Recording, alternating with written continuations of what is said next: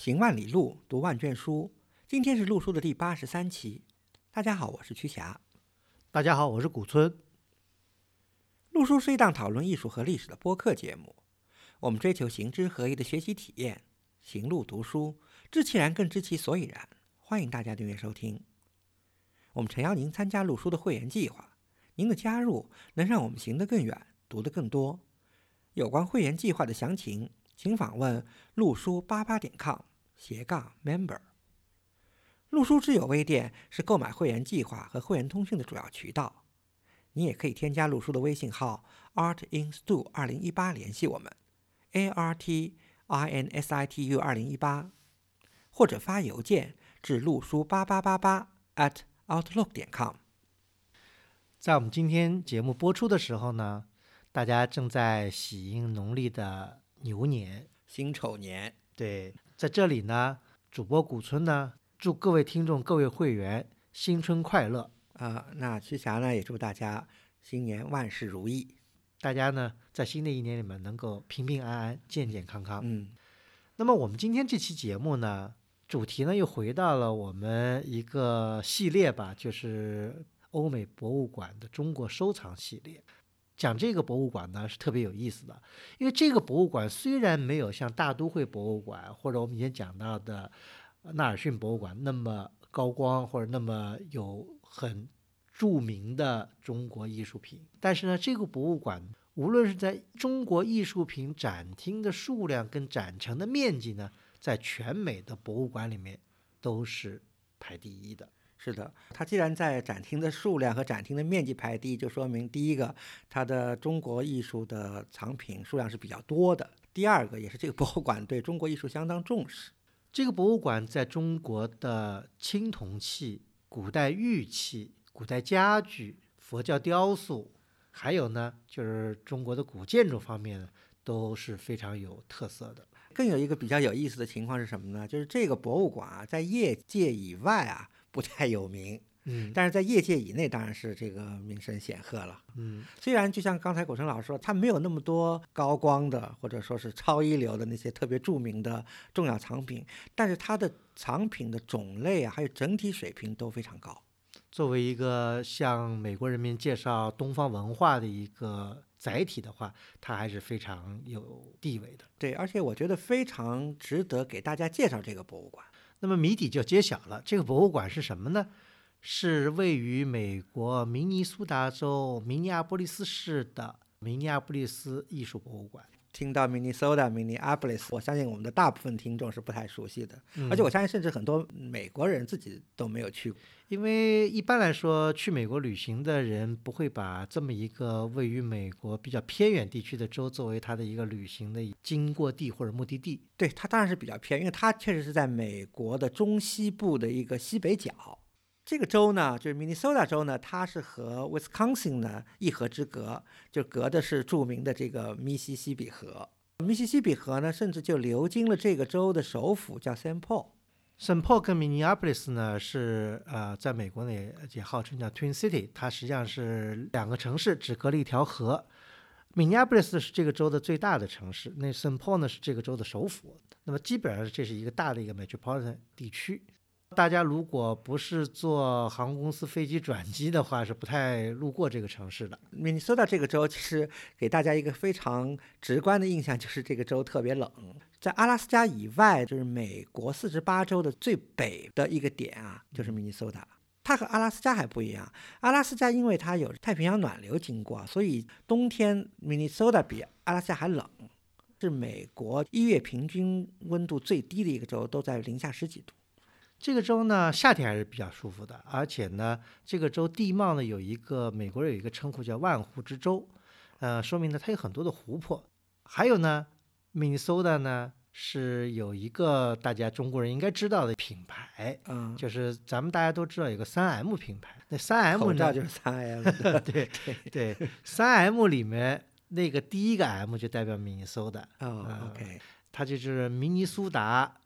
矿业机械公司 （Minnesota Mining and Manufacturing）。就三个 M 嘛，呃，其实这里头还是挺重要的，因为三 M 现在当然是一个非常多元化的一个跨国公司了，但是它最早起步就和明尼苏达这个州的铁矿有关系，因为这个州曾经蕴含着美国最丰富的铁矿，露天铁矿，但是呢，就是因为第二次世界大战的原因，美国当时积极参战嘛，大量需要这个铁矿资源，所以在二战期间就全开完了，趁着这个机会，这个三 M 公司也积累了大量财富，然后以后就成功转型了。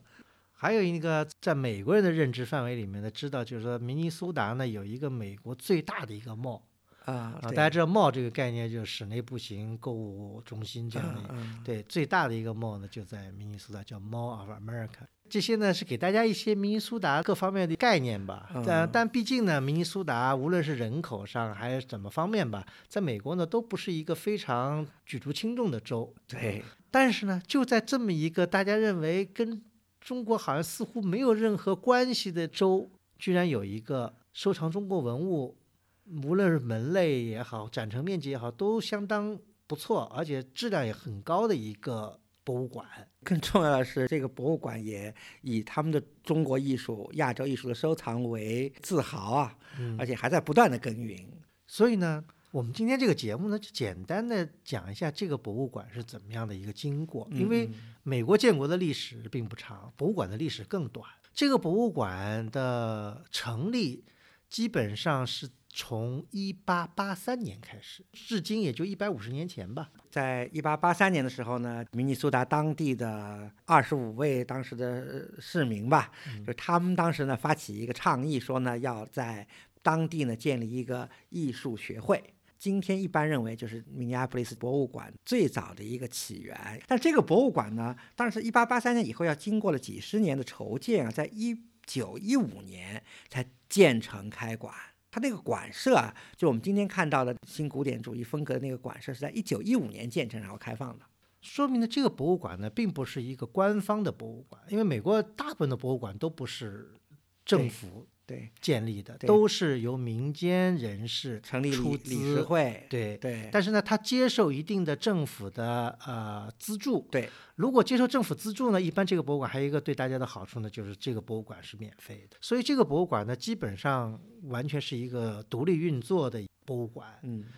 刚才讲到这个博物馆的馆舍是一个新古典主义风格的一个房子，大家基本上其实讲起来就是一个希腊风格山花立面，对吧？完了再加上一些，就乍一看是新古典风格。那么这个馆址呢，经过了几次的扩建，因为一九一五年开馆的时候可能馆舍还比较小，后来呢，在一九七四年第一次扩建，这次扩建呢，请了。日本当时很有名的一个建筑师就是丹下健三。嗯，丹下健三这个建筑师是算日本二战以后老一辈的建筑师，他当时在六十年代设计了日本奥运会的一些场馆。所以我们去这个 Minneapolis 看到这一期的扩建也和丹下健三的一贯风格比较接近啊，就是就是所谓的极简主义，基本上就和那个老馆融为一体的这个感觉。二零零六年呢，他有了第二次扩建。这次扩建呢，请是 Michael Graves。Michael Graves 呢是美国所谓的后现代主义建筑师。可以想见，这两个扩建的建筑师的风格，丹下剑三可以认为是现代主义风格或者是国际风格的建筑师，Michael Graves 呢是后现代主义。Michael Graves 比较有名的，比方说有美国俄勒冈州波特兰的市政厅。佛罗里达迪士尼的一个 resort 的整体规划的规划，它里面用了很多比较夸张的一些后现代主义的一些符号啊什么。当时 Michael Graves 是，起码在上个世纪八九十年代吧，嗯，那时候是非常红的一个建筑师。再说一下，就有个简称，因为 Minneapolis 博物馆好像有有有点长啊，它的简称它还叫 Minneapolis Institute of Art。所以就和那个 Chicago Institute of Art 是一样的，对，它简称的叫 MIA，所以读起来很方便，就是 MIA，所以我们叫 MIA 可能比较，所以我们以下面就都用 MIA 来称。MIA 的馆舍虽然经过了改造，但我觉得令大家印象最深刻的是，你当进入到它的这个传统的这个大门的时候，看见古希腊风格的大门两侧放了两个。中国石狮子。是的，非常的醒目啊。嗯，好几次去这个博物馆，我经过那个门，我都会注意到那两个石狮子，而且我会反向的想到，就是在中国的建筑门口放两只西洋的狮子。有的，有有有有很有意思。咱们就插播一下，最早一次我们到到高平的开化寺，嗯，高平开化寺那时候刚建好，门口就竖了两只西式的狮子，后来改掉了呃因为觉得不太不太像话。但这两只狮子，这并不是古董对，这里头还有个故事啊。嗯是这样的，就是就是米娅的一个重要的捐助人啊，这一位女性，她是著名的这个 Pillsbury，就是博物馆的创始人之一的一个孙女。她呢，在九八年的时候想送给博物馆。一些礼物，所以当时东方部主任呢就专门来中国呢，想找一个合适的放在门口的这个狮子，特别有意思。他在上海的一个建材市场门口发现两只大狮子，他挺喜欢的。但是因为那两个狮子呢是古董，就没法出口的，所以他请这个中国的工匠呢，就按照这两个狮子的原大和原型，因为它是十七世纪的、十八世纪的这种风格的狮子嘛，另做了两只，然后千里迢迢运到了 Minneapolis，两只狮子一共十六吨重。所以当时为了把这两只狮子放在这大门口，他们特别把那两个大平台啊充分加固了，不然就放塌了。虽然就是在风格上啊是有所反差，但我觉得呢，也是博物馆以他们的一个有意为之。其实这个博物馆虽然从一九一五年落成到今天已经一百多年了，但是他们非常以他们的这个中国艺术、东方艺术收藏品为自豪。所以我觉得他们把一个一对中国的两只大石狮子放在门口，也是有这个用意的。那么对于我们来说，我们怎么知道米娅的呢？我们以前说过有一个瑞典籍的瑞典人吧，嗯，叫喜隆人，编了一部很有名的书，就叫《中国雕塑》。就是五到十五世纪的中国雕塑嘛。对，四大卷。这四大卷里面呢，有一个雕塑呢，就是隋代的一个观音像。这个观音像呢，跟我们以前讲过的波尔顿美术馆的这个观音像呢，呃，很很接近。当时呢，就是米娅收藏的。对，哎，你想想到，哎，这个博物馆到底有什么来头？这才引得了我们的兴趣，去探索米娅，我们才第一次才造访了这个博物馆。正如古村老师所说啊，我们知道米娅也确实是从这件雕塑来的，因为喜隆人在他的《中国雕塑》这本书里了，特别的放了米娅的这件，他们认为是北周的北周观音像的图版，而且。梁思成先生在做他的《中国雕塑史》的笔记的时候，大量参考了喜龙人的这本书的资料，所以梁先生也用了喜龙人先生的照片，以及引了这件当时认为是北周观音菩萨立像的这个实例。梁先生认为这是北周雕塑的一个精品。通过这两个例子呢，我们当时呢就对米娅收藏的观音像印象深刻，而且也就此了解了米娅。在二零一零年呢，我和古森老师在策划一个美国中西部博物馆的一个寻访，当时就在做博物馆调查的时候，也是因为这件雕塑的缘由吧，特别关注米娅，然后做了一些深入的了解，然后才发现米娅是一个收藏中国文物特别丰富而且特别有特点的一个博物馆，所以我们就在芝加哥以后第二站就选择了去 Minneapolis。今天这个隋代观音像呢，就树立在米娅的丹下扩建的部分。这尊像呢，还挺有意思的。这尊像它的这个基座有很明确的两个纪年的题记，一个呢是写的是北周天和五年，就公元五百七十年，这可能也是为什么当初认为是北周的一个原因。启隆人只注意到了天和五年五百七十年的这个年号。基座很有意思啊，熟悉北周隋代造像都知道，当时的佛和菩萨的座都是那种方形的复联座，四角呢都有蹲狮。这件菩萨像的基座呢，它后侧的两蹲狮呢被砸毁了。更有意思的是，这个基座上它四面都有题记。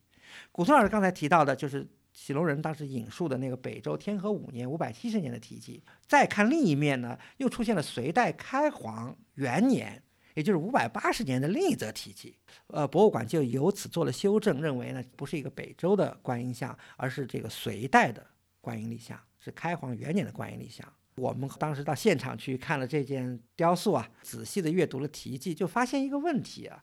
在北周的题记上写的很明确，是天和五年晋造释迦像一区。那么在隋代开皇元年上是进修释迦像一区。我们今天看到基座上的这件立像是一件毫无疑问是一件菩萨像，我相信像和座并非是、呃原配原配。在一九六五年，大家刚才讲到博物馆的新馆开馆是在一九一五年，一九六五年呢，正好博物馆呢搞了一个五十年的馆庆。博物馆呢就在美国的考古杂志上呢发表文章，专门论述呢，它这个博物馆呢就要以东亚艺术为它的馆藏特色，奠定了米娅在以后的相当长时间内，在东亚艺术品的收集方面呢是花了很大的精力。这个呢，就要归功于米娅博物馆的这个理事会的这些人员。非常重要，因为就像我们刚才提到的那件观音石像啊，嗯它是在一九一七年嗯入藏米娅的，嗯而且应该 基本上说是米娅收藏的最早的中国文物之一了，特别重要。但是到了一九六五年，米娅专门在美国特别重要的杂志就是《Archaeology》发表这篇文章，而且在文章的开头就说，我们这个博物馆这么多年五十年的工作啊，居然是以东亚艺术为主要特色的，这就和当时米娅之前的。就是开馆之初的这个博物馆的理事，尤其一位特别重要，Alfred Pillsbury，就是皮尔兹伯里先生嗯，的工作相关。刚才讲到的，一八八三年的时候，是由当地的二十五位市民，当然这市民可能是用的比较普通，其实按照中国的说法，就二十位、二十五位当 当时当地的这些社会贤达也好，当地的头面人物或者当地有钱的人，嗯关键还是要有钱。刚才曲佳老师讲到 Fiersbury，他这个人呢，就是当地的一个经营水电、面粉加工这样的一个实业家，也应该是一个大富翁。对，他而且也是本地的世家，因为他的父亲还当过州长的。他担任了博物馆这个理事会的主席很多年，嗯，而且呢，一直呢致力于收藏中国的一些文物。Pillsbury 这个人呢，肯定是艺术爱好者，但是他从什么机缘呢？因为我们现在只知道他是从第一次世界大战以后开始对中东方艺术，尤其是中国艺术感兴趣的，是什么机缘呢？现在不是特别清楚。他呢一开始呢是以收藏古玉为主的，嗯后来他的兴趣呢，逐渐延伸到了中国和波斯的那些陶器，兼收一些中国的瓷器。以后呢，对中国的，尤其是北朝和唐朝那些木俑啊，收了很多。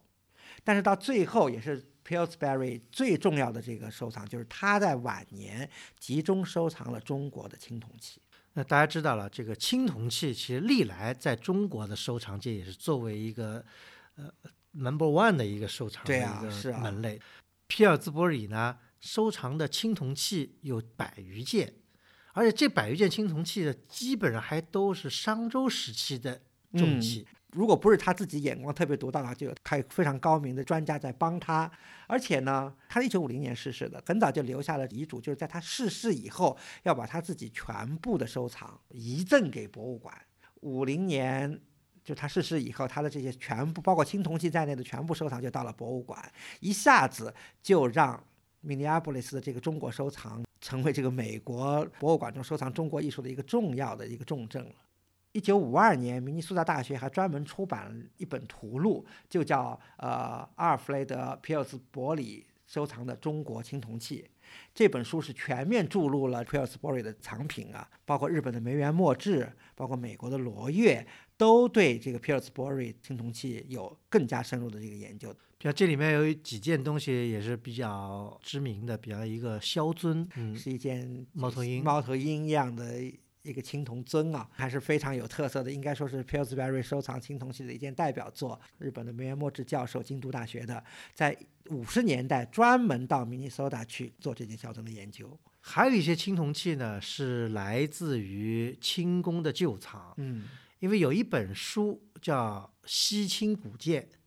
那这本书呢好像是乾隆皇帝在世的时候叫人家把宫廷收藏的青铜器做了一个图录吧，对，对，让画师把它全部画一遍。其中就是西清古鉴注入的一个提梁的青铜俑，我们把这件有放在我们的这会员通讯的那个照片里了，大家可以来看。还有呢，大家也知道，我们以前讲美国博物馆的时候也讲过，在民国年间，洛阳金村古墓出土了一大批的，据称认为应该是周天子墓的藏品。这里面呢，皮尔兹伯里呢也收藏了有几件。比较高光的就是有一件非常漂亮的战国的错金银的一个鼎，带盖子的，嗯非常好看。然后还有一个就是很显然就是洛阳风格的那个战国那个铜人，虽然有一点残啊，但是整体造型还是非常好的，嗯，和今天洛阳博物馆出的那个青铜铜人基本上风格是一样。对对，讲到金村古墓呢，是的确很遗憾，因为这里面重要的东西基本上都不在国内了。嗯，而且这些还跟我们以后节目要讲的，呃，一定要讲的一个人，一个加拿大人有关系。啊，对，以后我们再再介绍啊。呃，对，打下一个伏笔。那么刚才讲到的阿尔弗雷德·皮尔兹波里是以收藏青铜为主，而且给米娅奠定了一个非常好的收藏的一个基础。嗯而且呢，他呢还为博物馆的可持续发展也奠定了一个很好的基础。对，真的可以说是殚精竭虑啊！就是今天在米娅的同仁啊，对这件事情还是非常感激的。就是 Pillsbury 在他的晚年啊，为博物馆的日后的发展还是殚精竭虑。因为一个博物馆的一个发展，人是最重要的，而且要有实力、热爱艺术的、有精力、有能力、愿意贡献资源的这样的一个人。Pillsbury 在一九四二年，他亲自为米娅挑选了一位以后的自己的接班人，就是著名的 Bruce Dayton。这个也是我们下面要介绍的一位人物。Bruce B. Dayton，呃，生于一九一八年，去世呢是在二零一五年，基本上活了快一百岁，九十多岁吧，也是世家出身。对，也是当地的世家，这很重要。嗯因为 Pillsbury 为什么挑这个 Dayton 呢？第一个，Dayton 也是当地的世家；第二个，Dayton 是艺术爱好者；第三个，他们这两家也有交情的。在一次聚会上，一九四二年的时候，当时 Dayton 呢刚刚从耶鲁大学毕业，他们家是经营百货业的，所以 Dayton 刚从耶鲁毕业的以后呢，就是在他们家的这个百货公司的男装部专门负责男装的这个销售。在有一次这个宴会上呢，Pillsbury 就把 Dayton 拉到一边说：“哎，我要跟你商量一个事情，邀请 Dayton 参加米娅的理事会。”当时 Dayton 才二十多岁啊，大学刚毕业不久嘛，Dayton 也就欣然接受了，然后为米娅可以说是贡献了六十多年的时间，帮助米娅发展，然后投入了许多自己的这个资源在里头。可以介绍一下 Dayton 家族啊 data 家族在美国还是挺重要的。第一个呢，就是他们家刚才不是说是经营百货业嘛，他们家开的以家族命名这个 Dayton Department Store 百货公司啊，这个百货这个业务呢，以后是被 Macy 收购了，成为 Macy 百货的这个一部分了。但他们家以后是往哪儿发展呢？第一个，他们家在一九五六年成立一个叫 Southdale 的 shopping mall，在当时一九五六年，由 Dayton 家族第一个采取了这种新的室内的集合性的经营模式。这种经营模式现在在我们国内也开始流行开了。我觉得有一个词挺好的，国内把它叫综合体。这里面呢，再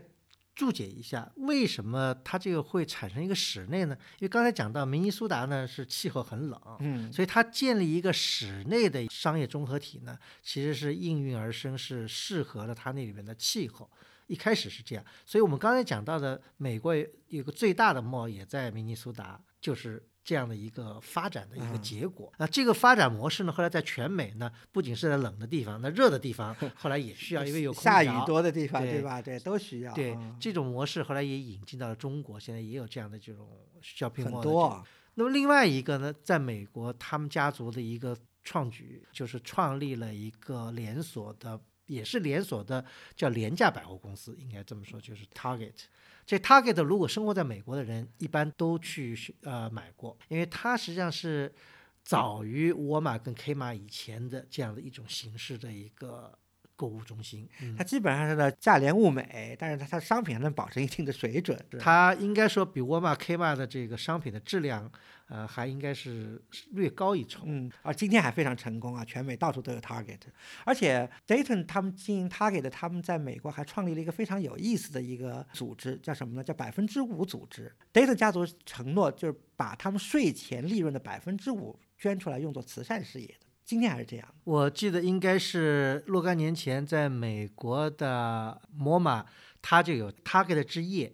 因为大家知道 MoMA 是收费的，但 Target 之夜就免费。对呀、这样的话，不光就是是 Target 来对呀付钱。那古老师，你提到摩尔玛，我就想到了 MFA 啊，波士顿也是有 Target Night，、也嗯是就是 Target 出钱为每个星期四吧，好像几点进场的这个观众提供免费的入场。所以从这点来说呢，他们这些企业呢，还是很有些社会责任感，或者有一些这个公共意识吧，一直在助力发展跟促进全民的这个美学教育也好，或者博物馆教育也好，非常重要。反正 Dayton 这个人呢，是商业上很成功，然后这慈善事业、对艺术的投入都非常专注。Bruce Dayton 呢，不仅商业很成功啊，我觉得他的家族也延续了他们这个一直成功的惯例。他的儿子叫 Mark Dayton 的人呢，还曾经呢弃商从政，当过代表明尼苏达的联邦参议员，还当过明尼苏达州的州长。对，啊，所以他们这一家人呢，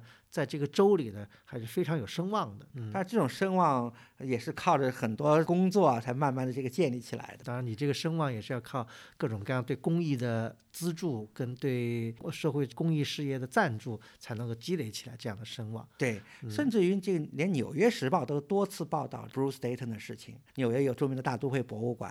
所以《纽约时报》当时曾经说：“哎呀，说 Dayton 啊，把米娅办成了一个小大都会，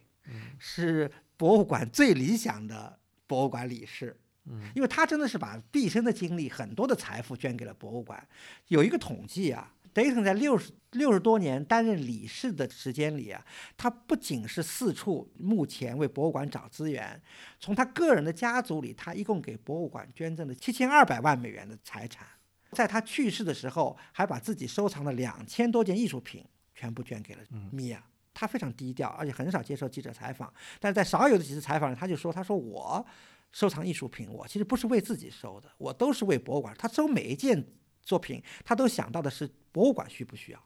那还有个注解啊，Dayton 这个人呢，Bruce Dayton 呢，他是耶鲁的毕业生，对，所以呢，他除了大力赞助了明尼苏达这个米娅以外呢，他还捐赠了大笔的钱给他的母校。对嗯所以今天的这个 Gallery，对耶鲁美术馆，耶鲁美嗯术馆也受到了他的大量的这个资助。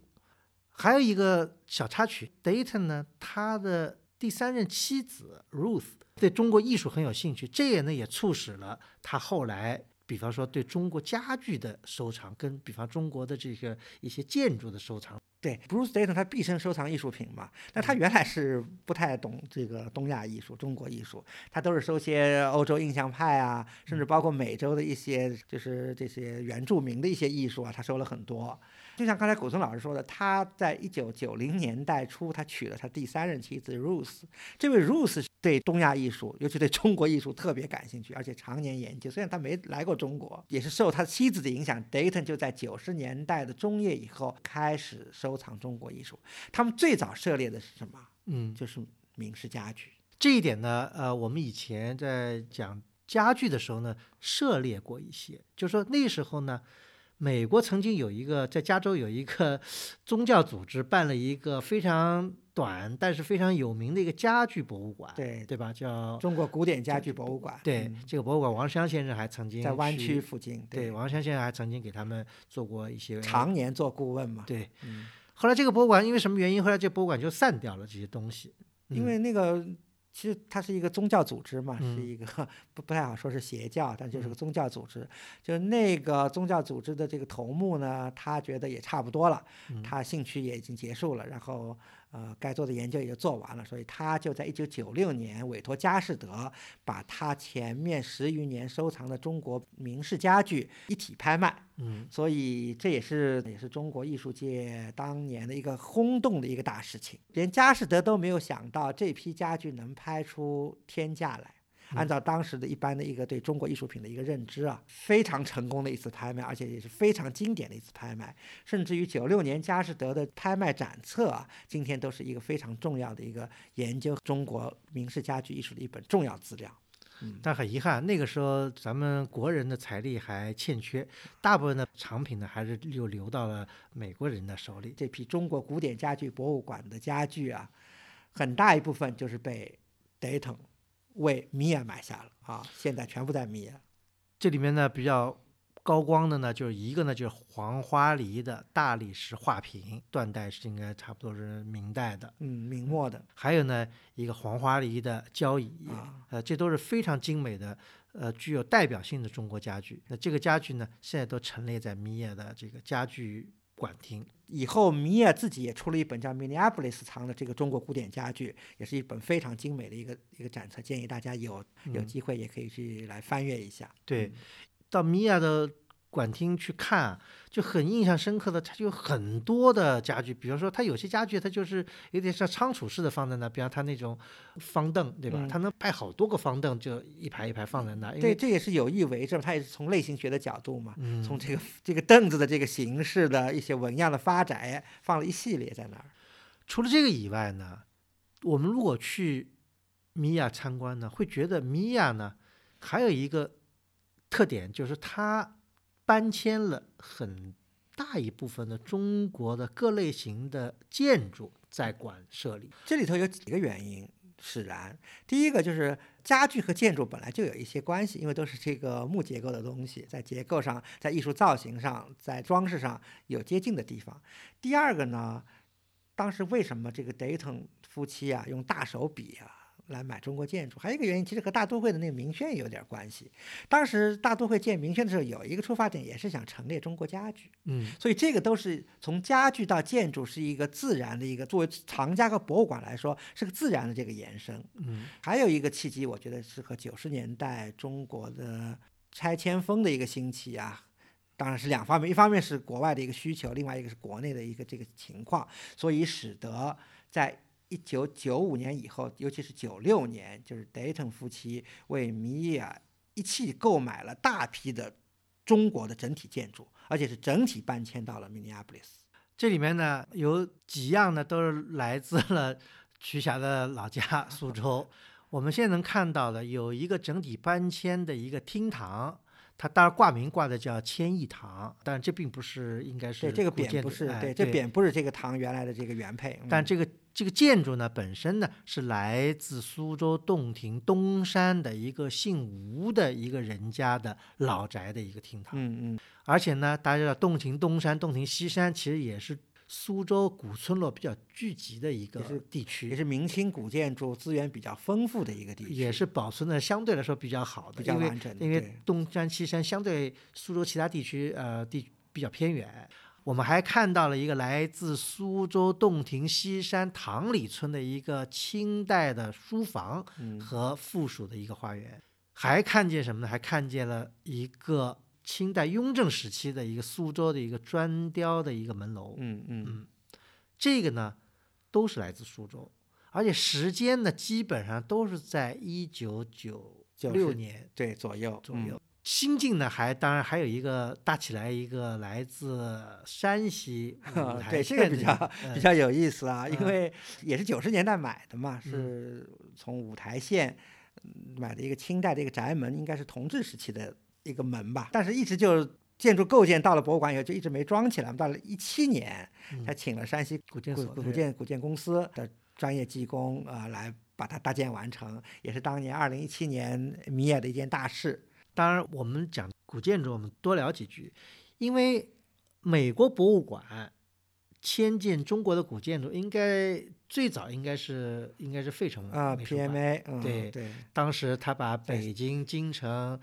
呃，明代这个大太监王承恩的一个宅子的一个厅堂迁到了，这个是大概是在上个呃30年代上个世纪三十年代。嗯，这这个应该是美国博物馆最早一个，但嗯美国博物馆迁建这个建筑，不仅是从中国啊，也日本的茶室啦，或者欧洲的修道院都有。这些年让我想到一个比较 high profile 的一个迁建中国建筑的，就是马斯诸塞州波士顿边上那 Peabody Museum 的英语堂。嗯，因为我们也跟英语堂的这个当时的这个策展人也聊过，白灵安女士，她说她那时候在这个惠州啊，旅行，讲的特别生动啊，说嗯某年十十十一一假期的时候，她去徽州旅行，然后看见英语堂的那个老宅子，说正好在开家族会议，怎么处理这个房产，所以好像她就插了一脚，怎么这么一个姻缘？就我不知道那个英语堂那个纪录片怎么讲，可能是同嗯样的故事啊。嗯但是她反正她亲口是跟我们这么说的。对嗯当然这个呢是找了个大金主，后来捐了一亿多美元，拆迁费对重整装费啊，对，嗯。整个把它呢从中国拆到美国，它有别于其他我们刚才讲到的，比方米娅或者是费城美术馆，它是整体把这个建筑在室外给它重建了起来，嗯。这是有别于大都会也好，或者其他的所有的这个室内的搭建搭对建，嗯对，它室外把它整个房子复原了，这是不一样的地方，所以它号称是全美第一个这样做的。有关这个古建筑拆除跟迁建海外的这个问题呢，我们再多聊几句啊。因为这个事情呢，对于很多人来说呢，会感觉到不舒服。比方说，我们讲到以前最有名的，可能就应该是智化寺藻井的这个问题，对吧？但它还不是古建筑整体的一个拆建，而是建筑的部分构建吧？对这个呢，我们讲起来就说是不可移动文物的迁移，那当然了，因为按照现在的规范来说，不可移动文物的保护还是就地保护，是不鼓励拆除迁建的。对，这个的确是一个原则，就是不可移动的文物，包括建筑物啊、构筑物啊这些，主要以就地保护为主。这个在文物保护上都有很明确的规定。但是呢，也不是说呃所有的东西都必须是一刀切的。这里面呢，迁建保护并不是在中国才有，其实在世界各地都有这样的先例发生。嗯，而且呢，博物馆收藏一些迁建的文物也是有很多先例的，对吧？在各大博物馆都有这样的情况。比方说，我们在大都会博物馆有一个来自埃及的神庙，那个小神庙就是作为埃及人民来感谢。呃，美国人民为他们的阿斯旺水坝的这个工程做出的贡献，是一份国家礼物嘛？所以这个呢，也不是说是一个，当然这只是一个例子了。我觉得至少我们从 MIA 以及刚才我们讲到的 PMA、Peabody，呃，这里头还涉及到一个不可移动文物的一个越境，就是出国的这么一个问题。嗯，因为当然有一个背景，我觉得当然我们这里头还是要这个理清一下啊，就是当年在九十年代的时候，因为我们国家在文物保护以及在不可移动文物，尤其在建筑保护方面的一些规范的一些缺失呢，虽然我们有乾隆多少年，对吧？不能文物不能出境，但是呢，很多建筑呢，它并不作为文物来看待。当这个建筑被拆散成为零件了以后，成为构件了以后，它更不属于文物保护的一个范围。所以当时这些文物。的出口出境啊，是怎么说呢？在一定程度上是至少是合法的，而且也是肯定是有进出口公司出口的。但是今天我们其实回过头来研究米尔的这几间厅堂也好，园林也好，门楼也好，其实呃，我们发现米尔自己公布出来的资料就是非常有限的，而且你如果要查中文资料，也是基本上就是找不到怎么出口这些情况，种种原因吧，也是讳莫如深。我觉得这还是不能跟以前，比方说智化寺找井的出口，呃，来相提并论，因为同样的例子，英语堂白灵安主持的，他这个事情是。嗯，非常弘扬的在那里宣传，啊，甚至于就是在我看一个报道，就是在英语堂在美国完全建好以后，他们还曾邀请了那个就当地的黄姓的代表代表对到美国来参加揭幕也好或者什么典礼也好。那么当时黄姓的代表来了以后还非常感动，说我没想到我们的这个主宅呃竟然那么完好的又在了美国重新展现给大家，因为。当然，这是非常有可能的，就是这个住宅如果在国内的话，可能就已经消失了。对，所以呢，呃，从这一点来说呢，起码他们这些活动呢都是合理合法的，呃，也许可能有一定的打擦边球的嫌疑。嗯，但是呢，不管怎么说，我觉得以当时的中国政府的监管也好，怎么也好，这些活动呢，应该是都是符合当时的。文物保护的一些法令跟条令的，啊，那么我们回过头来看啊，这个事情呢，我觉得有几方面可以讨讨论的。对，第一个，在我们九十年代到现在为止的大的拆迁的潮的影响下。有很多的，甚至于就说有一些都是已经列入为文物保护单位的古建筑，都遭到了拆除，甚至于还发明出了一个叫保护性拆除、保护性 拆除。这样一个词，对吧？对，大家拆除的时候承诺说是会在异地重建，但是好像很多建筑就再也没有重建起来，或者重建的时候完全不是按照原来的这个材料或者怎么样，只是说呃照葫芦画瓢的这么弄一个，有很有。糊弄，还有呢，国内也有很多拆建，比方从东拆到西，把很多牛风马牛不相及的古建筑，把它拆到一起，完了进行保护。还有些个人也去把一些古建筑拆到了自己的地上，完了，一幢一幢互相之间也没有任何的一个组织关系。因为大家知道，村落实际上它是有一定的组织关系。如果你把这些建筑就是横平竖直的拆在一起，因为拆古建筑很多啊，比方说，呃，在韩城。对吧？韩城有一个，就我们也讲过，韩城有一个元代什么建筑博物馆，它那个建筑拆过来以后，完全不顾它以前建筑的一个布局，他就把这建筑一二三四像排列一样的就放在了这个。对，呃，我们说这些东西不好，并不是指责一个理由来认为这些理所应当的可以流失海外，但是我觉得所有的事情都应该是在一个。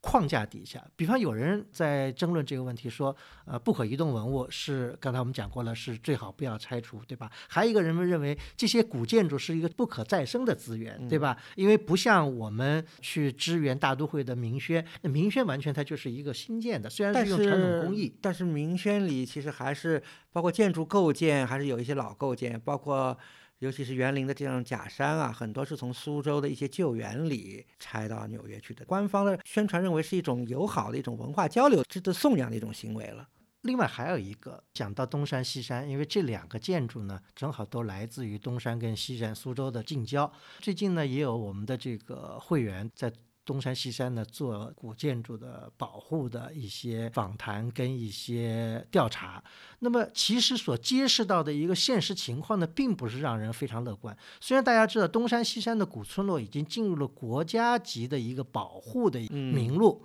那么这样呢是提升了一个保护的级别。如果就今天，如果你想再去像当初那样说买一个古建筑，那这就是违法了。对，但是这些古建筑保护的状况呢？并不尽如人意，因为他在。以前作为一个民居，作为没有列入任何保护单位的时候，它的主人是可以进行修缮，而这个修缮是没有一定的这个指导的。就我想怎么修，我想修成新式的也可以，我想贴水瓷砖也可以，对吧？那么现在呢，进入了这个保护的名单以后呢，那你就不可以恣意妄为的随便修，就必须按照国家的这个方法修。那从这点来说，这是一件好事。但是呢，另外一个呢，就是还必须要按照国家有资质的文物修缮队伍。来修缮，这就就产生一个费用的问题，因为这些房子还是私有的，还是私人产权。但是私人要说拿出这个钱来，请国家有资质的文物修缮部门的施工队来施工，这里面就有一个非常大的嗯经济上的一个反差，可以想见到。对，因为中国毕竟还不是一个非常富裕的国家，但是从另外一方面呢，国家呢又不可能说把。资金落实到每一个需要修缮的古建筑上，因为这也是一个巨大的一笔资金。说一个另外的一个例子，上海的老城区有一个非常有名的一个明代的古建筑叫疏影楼，这大家可能很多人都知道，这个已经被列入为全国重点文物保护单位，但它因为是一个私有产权，所以它的修缮就迟迟的没有解决，以至于这个疏影楼已经非常岌岌可危的情况下，可能到最近。才把这些情况解决掉，才开始要进行修缮。那么这个是已经是已经进入全国重点文物保护单位的一个建筑，还有这么复杂的一个过程。那么可想而知，在东山西山那些普通的民居、那些普通的古建筑，他们所要遭受的境遇是可想而知的。当然，我们这个话题扯得有点远了，也是就着米亚呃古建筑拆建，已经不是异地了，是异国拆建的这么一个现象，发表一些感慨。嗯，但是就米亚的这两这几个例子来说，至少在博物馆里得到了一个非常好的一个再现吧。一方面是在展示这个建筑本身，另一方面它也是建筑，也是一个展示其他的中国文物的这么个空间，那也收到一个非常好的一个效果。所以呢，文物的外流可能是一件不令人愉快的事情。中国的艺术品走向了世界，中国的文物走向了世界，也从另外一个角度，使得世界各地的人能够更加直观的，能够更加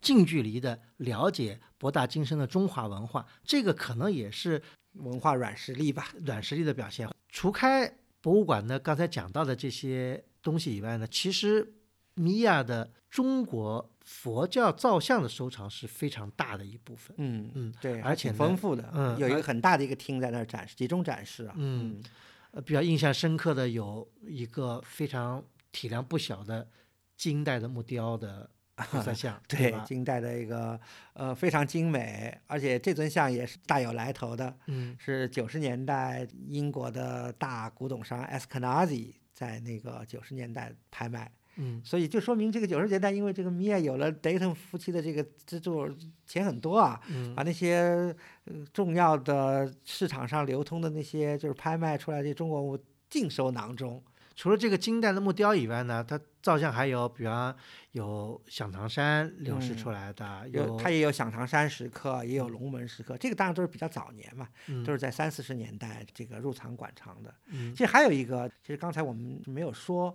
就是 Pillsbury 的那个青铜器啊，其实有很大一部分，包括玉器，也嗯也是卢芹斋出售的。嗯卢芹斋呢是跟 Pillsbury 以及包括米尔也是经常打交道，他自己也亲自上阵卖东西嘛。今天我们在米也能看到三幅，就是在一九五零年，就是卢芹斋在收手之前啊，嗯他散了一批他自己藏了多年的四冠壁画，其中有三块是卢芹斋最后以礼物的形式赠送给了米娅。有一个观音的像，还有两两幅飞天嘛，应该是晚唐五代的这个壁画。这批东西呢，在美国的若干个博物馆都能够看到。对对，当然，这三个呢，等于是卢芹在谢幕的时候，等于 当做礼物呢送给了米娅，嗯，也说明呢，米娅呢在收藏中国方面，因为也花了不少钱，所以卢芹才才舍得把这个东西最后送给他。在米娅呢有一个展厅，呃，收藏了很多的中国的绘绘画对，啊这让人印象很深刻，就是很多。数量很多因为一般来说，在美国的博物馆里面，它中国的绘画很少是大批的拿出来陈列的。即便是像 MFA 这大都会是另外说了，因为大嗯都会的绘画实在是太强了。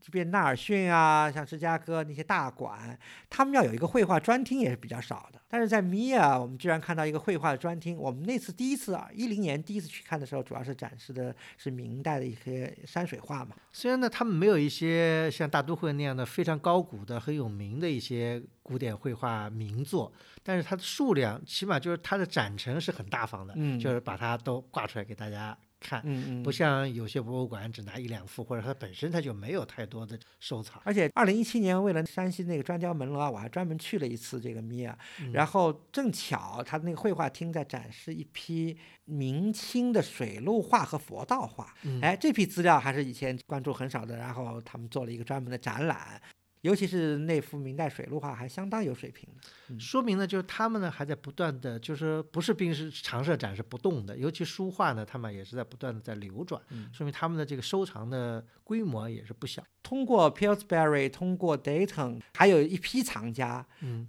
捐赠，而且还有一个可以说的是，有一位藏家还捐赠给了 Minneapolis 一批以清代为主的这个明清织物。博物馆还专门出了很大的一本这个图录，就是讲博物馆藏的中国织物，馆藏量很大，而且种类也很多。当然，在九十年代以后收的一些文物，因为也是和这个时代有关系了，也未必就是那么。呃都是那么原真对的对对，但是总体来说呢，博物馆的这个标准还是比较高的。除了中国的艺术品以外呢，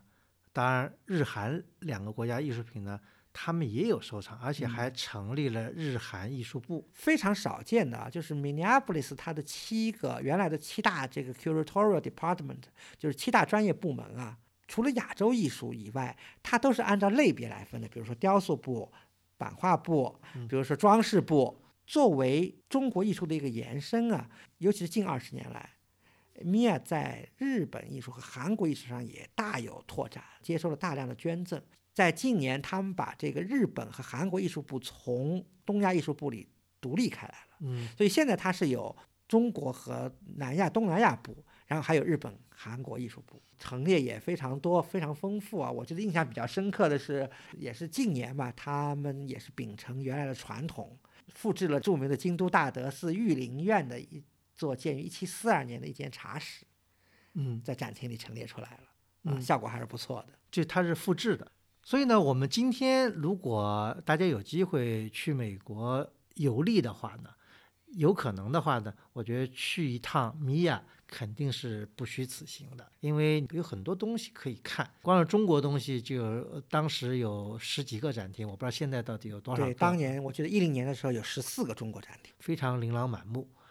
而且还呢能看到比其他地区的，比方说南亚次大陆的，对吧？对还有这个那当然就是美国博物馆的标配，比如说两河的、埃及的、古典的、罗马的、希腊的，那也都有了。嗯但是怎么说呢？我们今天特别要介绍米娅，我觉得特别有意思，就是说虽然米娅。你整体来看，它就像我们开篇时候说，它没有那些特别高光、特别重磅的东西，但是它的整体水平很高。还有一个特别有意思，就是明尼阿波利斯这个地方，嗯这个在美国，甚至大部分美国人都没有去过的这么一个比较地理位置比较偏远的这么一个一个州，这么一个城市，居然几代人在用心经营一个中国艺术的收藏。这跟当初的二十五位市民的发起是有很大关系。嗯嗯、所以这一点呢，也不得不让人很佩服，就是绝大部分的美国的收藏家，他们怀有的一个志向，就是我的这些东西是得诸于社会，还诸于社会。嗯他费尽心力，花了自己的巨大的钱财去得来的艺术品，最后都还是变成了一个博物馆，作为一个公共机构，免费的或者是以很低费率来向大家展示。啊，嗯起到了一个公共教育、提高大家的这个整个对世界文化的认知水平的这样一个功效，这一点我是觉对，得是我非常让人对，这是一方面很重要。另一方面，我觉得就是作为 Minneapolis，就是这些博物馆的理事、藏家或者博物馆的工作人员也好，他们身处于 Minneapolis，身处于美国这么一个可以说是身处于美国这么一个地理位置偏远的这么一个城市，但是他们其实也是胸怀世界，他们对艺术的这种普世价值，尤其是对于东亚艺术这个美啊，他们是有非常正面的一个看法的。因为在美国的五十个州里面，明尼苏达这个州可能要排的话，呃，排不进前十的。这个如果从经济上或者从什么上，但但是它这个博物馆的确在全美的，如果是以按中国收藏的来论的话，嗯我觉得绝对是可以排到进前十。这是没问题的。好，这期节目就到此结束，感谢大家收听。这里呢，我们再次祝大家新春快乐，我们年后再见。